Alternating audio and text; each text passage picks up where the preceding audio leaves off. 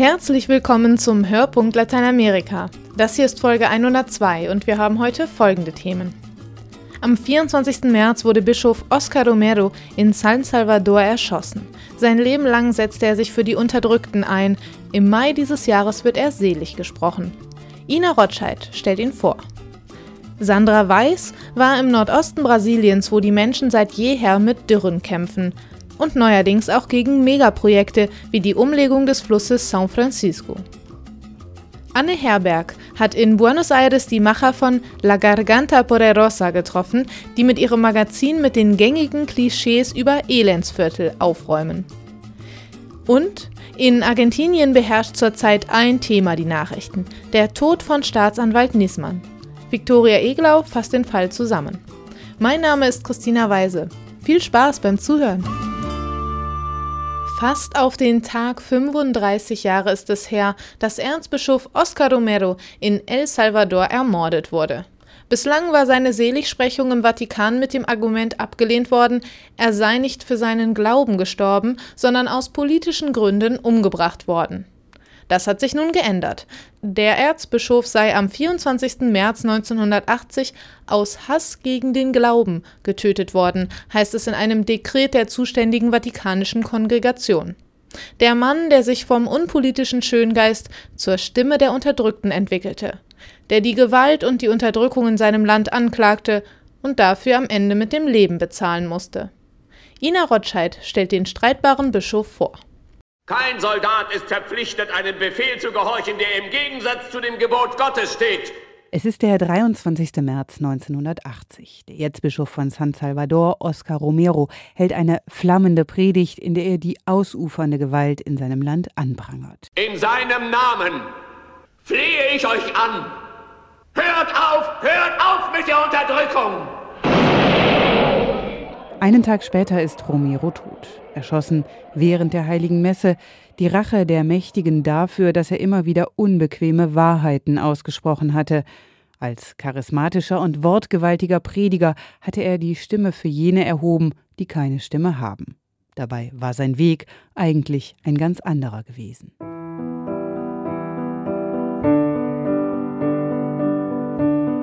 Oscar Arnulfo Romero wird am 15. August 1917 als zweites von acht Kindern geboren. Er wächst in bescheidenen Verhältnissen auf. Mit 13 kommt er ins Internat, mit 20 studiert er Theologie am Priesterseminar der Jesuiten. Das Studium schließt er in Rom ab. Er ist ein frommer, stiller Mann, der sich nicht in die Politik einmischen will. Nicht zuletzt deshalb klettert er die kirchliche Karriereleiter hoch und wird schließlich Erzbischof von San Salvador, wie es ein Film über sein Leben nachzeichnet. Er ist ein guter Kompromisskandidat. Es wird seinetwegen keine Unruhe geben. Er ist ein Bücherwurm. Mhm. Was immer im Land passiert, er wird kaum etwas davon bemerken.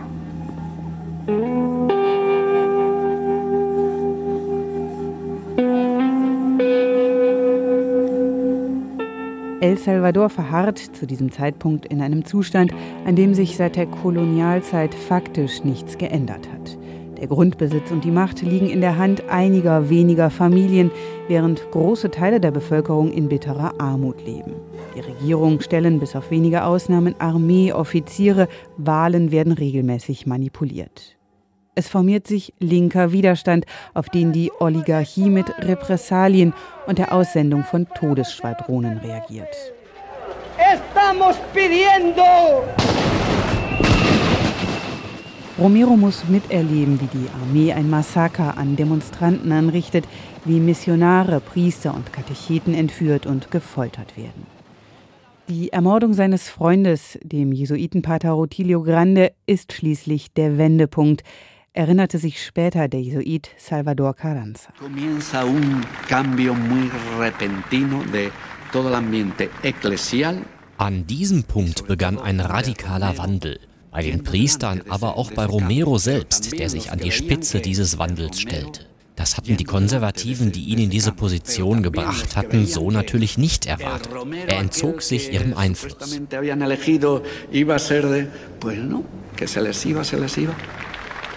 Muchos que lo tienen todo y dejan a los demás sin nada. Procuren que se reparta.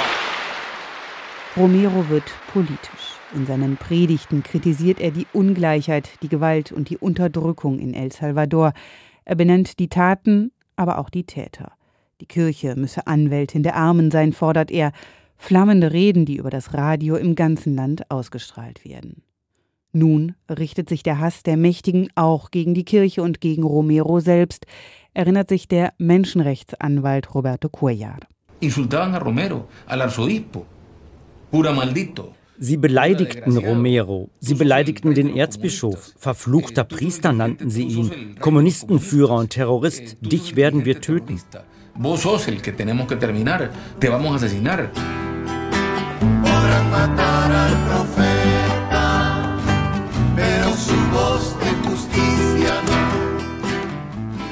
Romero ist die Gefahr bewusst, doch schweigen will er nicht mehr. Mich könnt ihr töten, sagt er, aber nicht die Stimme der Gerechtigkeit.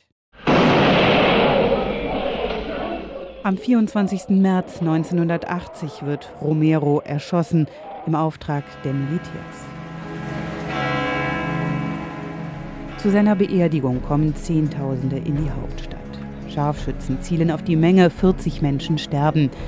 Die Situation eskaliert und bildet den Auftakt zum Bürgerkrieg in El Salvador, an dessen Ende 75.000 Menschen getötet und 8.000 verschwunden sein werden. Erst 1992 wird der Konflikt beendet, doch seine Folgen zeichnen das Land bis heute. Und auch Romeros Botschaften haben bis heute an Aktualität kaum verloren.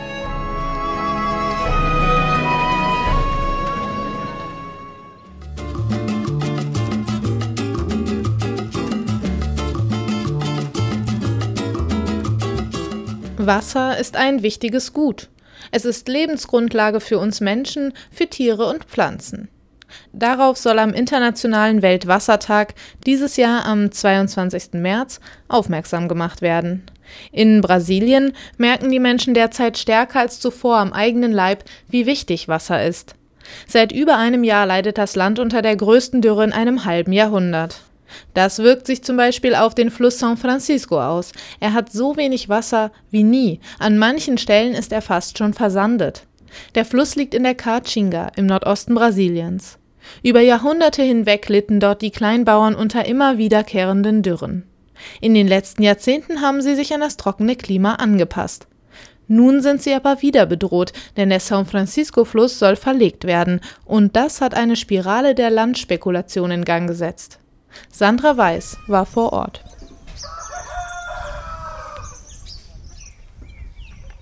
In der Caatinga, der brasilianischen Trockensteppe des Nordostens, geht die Sonne auf. In wenigen Stunden wird sie gnadenlos vom Himmel brennen. Bis zu 40 Grad heiß wird es hier, Regen fällt kaum. Doch die Menschen haben sich an die unwirtlichen Verhältnisse angepasst. Sie haben Regenwasserzisternen gebaut und leben in weit verstreuten Landgemeinden von der Ziegenzucht, von den Früchten des Sertão und von kleinen Gemüsegärten, wie Pedro Duarte Conceição aus Cachoeirinho erzählt. É, aqui não tem tudo, mas de, de, quase tudo tem um pouquinho, graças a Deus. É, aqui nós vivemos numa região que Hier haben wir nicht alles, aber wir haben von allem ein bisschen, Gott sei Dank. Man lebt gut hier und wir sind glücklich. Wir haben keinen Gutsherren, der uns befiehlt, sondern sorgen für uns selbst. Wir leben von der Ziegenzucht. Unsere Tiere weiden auf Gemeinschaftsland und unser Wasserreservoir ist gefüllt. Das ist unser Paradies.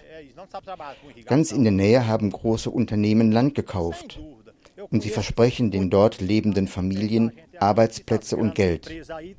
Aber letztlich ist der Bauer immer der Verlierer und alles wird schlimmer.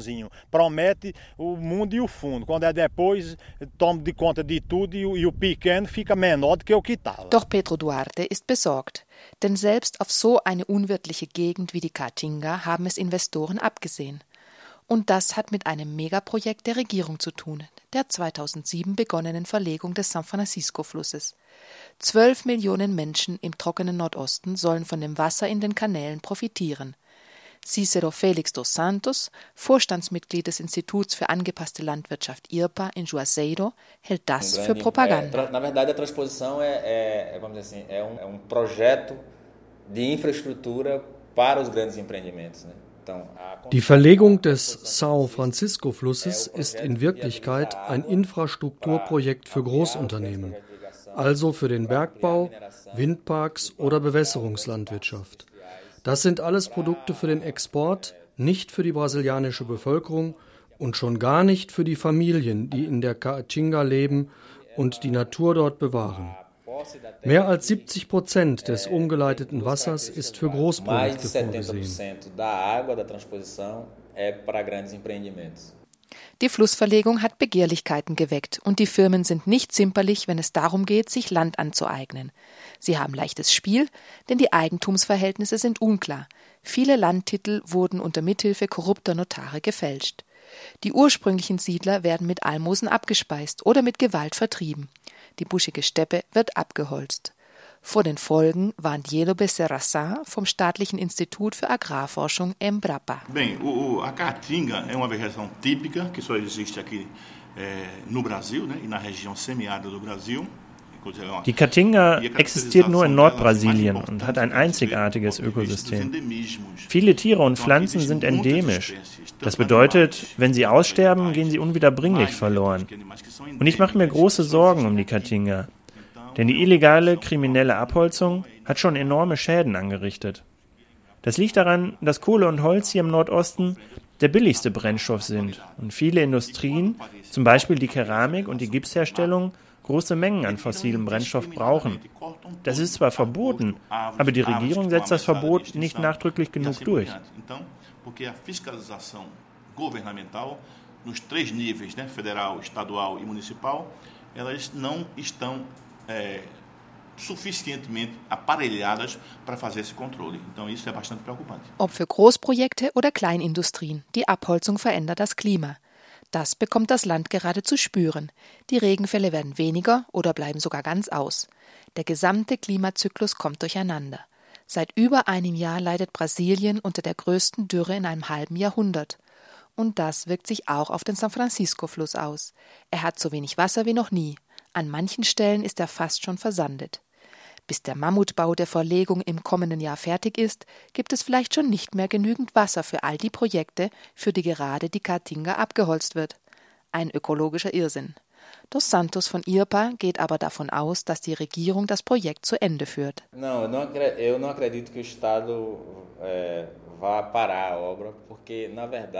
Ich glaube nicht, dass der Staat das Projekt stoppt. Denn die Verlegung des São Francisco-Flusses ist Teil eines viel größeren Plans, der noch aus der Militärdiktatur stammt. Brasilien ist eines der Länder mit den größten Süßwasserreserven weltweit und die Idee der Militär ist, diese Süßwasserreserven miteinander zu vernetzen oder wirtschaftlich nutzbar zu machen. Dass der São Francisco biologisch tot ist und fast kein Wasser mehr hat, ist das perfekte Argument, um dann den Tocantins-Fluss in den São Francisco umzuleiten, also um ihn angeblich wiederzubeleben. Das eigentliche Ziel dieser Umleitungen ist die Privatisierung der Süßwasserressourcen. Wer das Wasser nützt, muss dann eine Gebühr zahlen, heute an den Staat und mittelfristig an private Firmen. Das ist ein Geschäft für die Politiker. Das Wasser wird damit zur Handelsware und vielleicht bald teurer als Erdöl.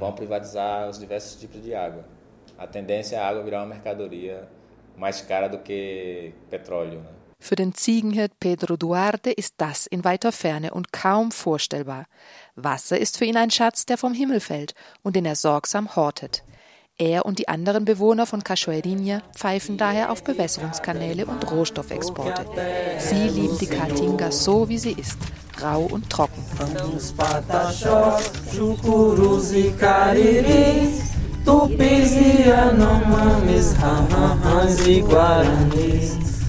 Depois de tanto sangue, depois de tanta guerra, que a terra seja índia e que os índios tenham terra.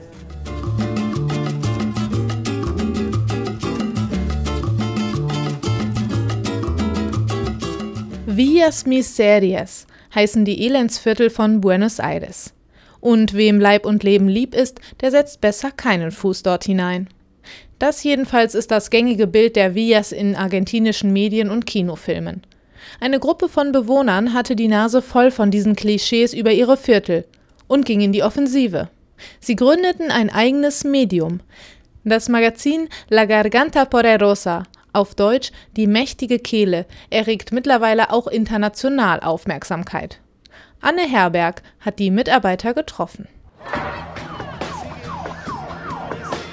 Ein zwielichtiges Labyrinth aus engen Wegen und geduckten Backsteinhütten. Dort ein Dealer, hier eine Prostituierte, dann wird ein Auto geknackt. Willkommen im Slum Villa Savaleta, einem Territorium des Grauens, jedenfalls laut dieser TV-Dokumentation.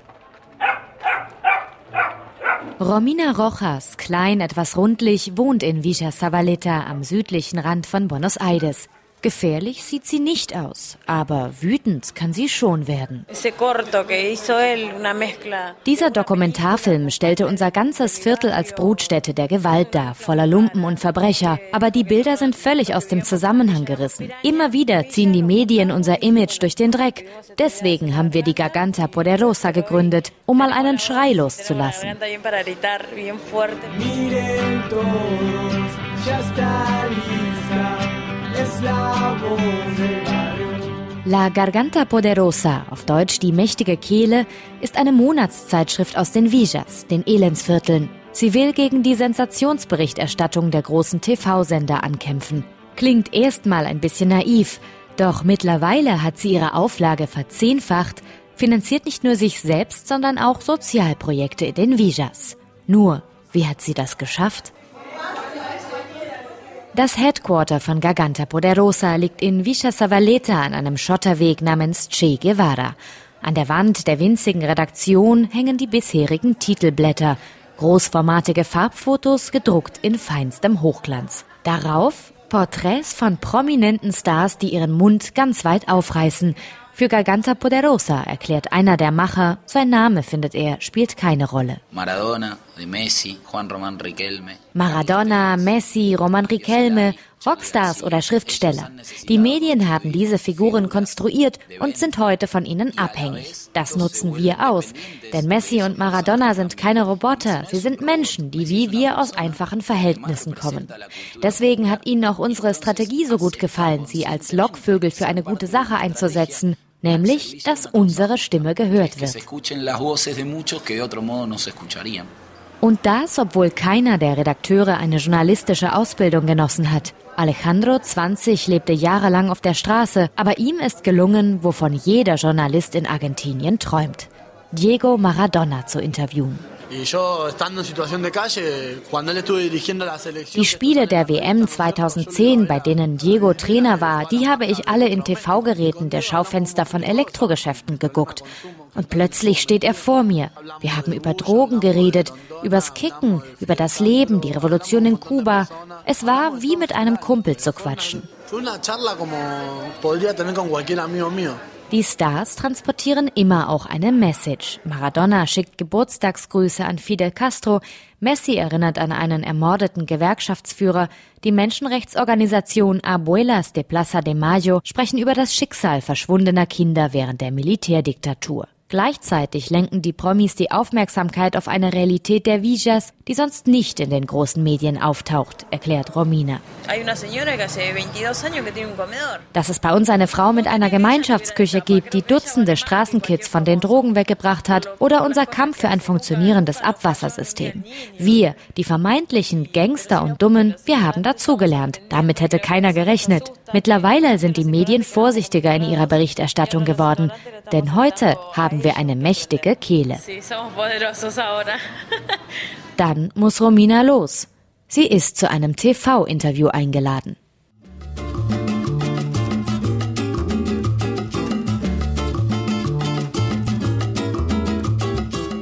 Das große Thema in Argentinien ist zurzeit der Tod von Staatsanwalt Alberto Niesmann, der das Attentat auf den jüdischen Wohlfahrtsverband AMIA aufklären sollte. Der Staatsanwalt sollte im Januar im argentinischen Parlament über seine Ermittlungen zu einem Bombenattentat von 1994 berichten.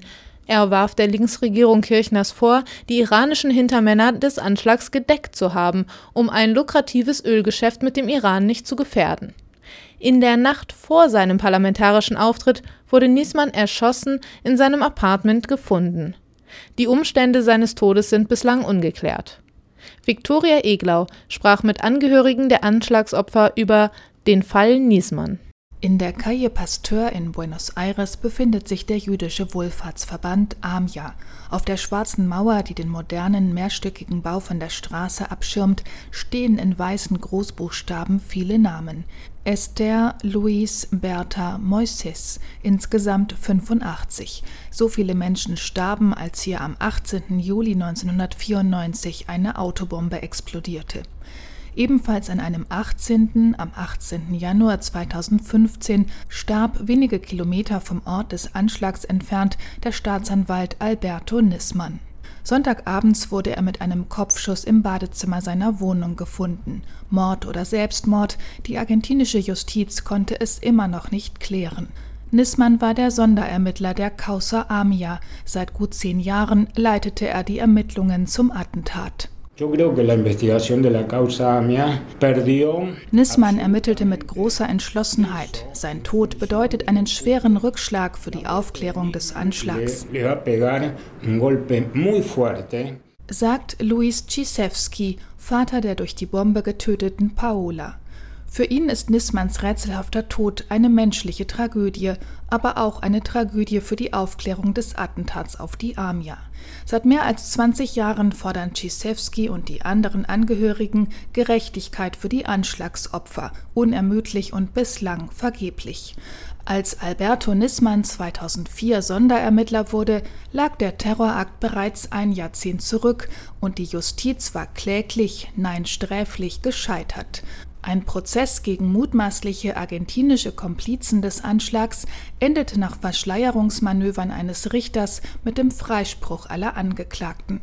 Sus servicios de inteligencia y las fuerzas de seguridad locales estuvieron fuertemente involucradas. Argentiniens Geheimdienst und Sicherheitskräfte waren in den Anschlag verwickelt gewesen. Das Ziel des gescheiterten Prozesses war, dies zu vertuschen. Die argentinischen Komplizen sollten nicht gefunden werden. Ab 2004 wurde der Schwerpunkt auf die internationalen Ermittlungen gelegt, die Nissmann übernahm. Ist Laura Ginsberg überzeugt, die bei dem Attentat ihren Mann verlor. Sonderermittler Nissmann beschuldigte von Anfang an Iran, Drahtzieher des Attentats auf die jüdische Einrichtung gewesen zu sein und die libanesische Hisbollah-Miliz es ausgeführt zu haben. Der Terroranschlag sei eine blutige Antwort darauf gewesen, dass Argentinien die Lieferung von Atomtechnologie an Teheran ausgesetzt hatte. Luis Cisewski, Vater der getöteten Paola, hielt Nissmanns These immer für plausibel, habe Iran doch in den 90er Jahren auch andere Terrorakte im Ausland verübt. Dagegen sah Laura Ginsberg Nissmanns Ermittlungen kritisch. Staatsanwalt Nissmann ermittelte mehr als ein Jahrzehnt lang, aber konnte letztendlich die Schuld Irans nicht beweisen. Es gelang nicht, die iranischen Verdächtigen festnehmen zu lassen. Und Nissmanns ganze Arbeit basierte auf Informationen, die ihm der argentinische Geheimdienst an die Hand gab. En escritos jurídicos.